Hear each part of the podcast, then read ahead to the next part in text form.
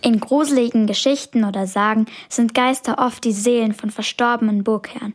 Nachts spuken sie mit rostigen Rasselketten durch die Kerker der Burgen.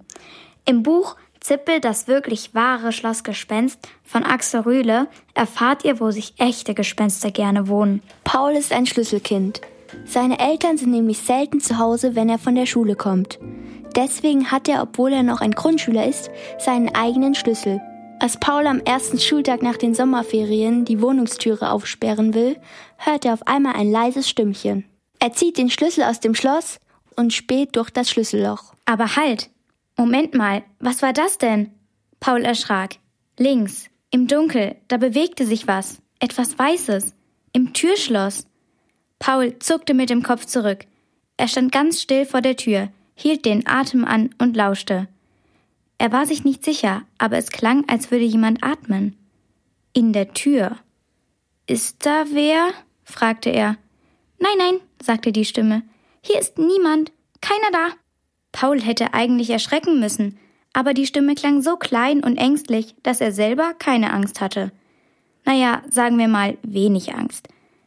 Er fragte vorsichtig, Wirklich? Ist da niemand? Ja, ja, sagte die Stimme. Gar niemand. Wirklich wahr, keiner da. Aber keiner kann ja reden, sagte Paul. Keiner kann gar nichts, das ist nur der Wind. Der Wind kann nicht reden, sagte Paul. Ja eben, ich ja auch nicht, sagte die Stimme. Und so lernt Paul ein wirklich wahres Schlossgespenst kennen. Das freche kleine Geschöpf heißt Zippel. Er wohnt in Pauls rostigem alten Türschloss. Sofort entsteht zwischen den beiden eine enge und geheime Freundschaft.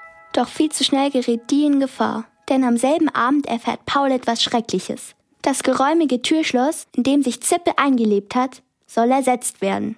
Das neue ist ein enges, modernes Sicherheitsschloss. Die Schule hat Paul auch langsam satt, denn Tim und Tom hänseln ihn immer wieder auf gemeinste Art und Weise. Als sie ihn eines Morgens mit einem Erdbeerjoghurt erwischen, weiß Paul schon, was ihm blüht. Oh, was hast du denn da Leckeres dabei? fragte Tim. Er nahm Paul das Glas aus der Hand. Erdbeerjoghurt. Ja, mein Lieblingsessen. Danke dir. Tim hielt das Glas in der Hand und ging einfach weiter, ohne sich umzusehen. Paul stand da mit leeren Händen. Tom lachte. Wie Zippel Paul hilft, sich gegen die zwei Jungs zu wehren und ob Paul es schafft, Zippels Zuhause zu retten, könnt ihr selbst nachlesen. Zippel, das wirklich wahre Schlossgespenst, ist 143 Seiten lang und im DTV Junior Verlag erschienen. Das Buch kostet 12,95 Euro.